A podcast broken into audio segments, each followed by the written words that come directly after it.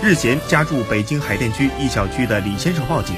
存放在地下室的现金五百余万元人民币、六十七万余元美金及十六根金条，每根重一千克，全部被盗了。海淀警方接警后追踪辗转京冀两地，用时九十小时破获涉案千万的特大盗窃案，抓获涉案嫌疑人四名，追回大量被盗财物。经审讯，嫌疑人李某某对盗窃的犯罪事实供认不讳。六月十九日，其驾车进入海淀区远大某小区地下室内实施盗窃，并在作案后联系朋友王某，分两次将赃物运回唐山。据了解，李某某用赃款购买了一辆二手丰田阿尔法商务舱轿车和一辆走私凌志五七零轿车。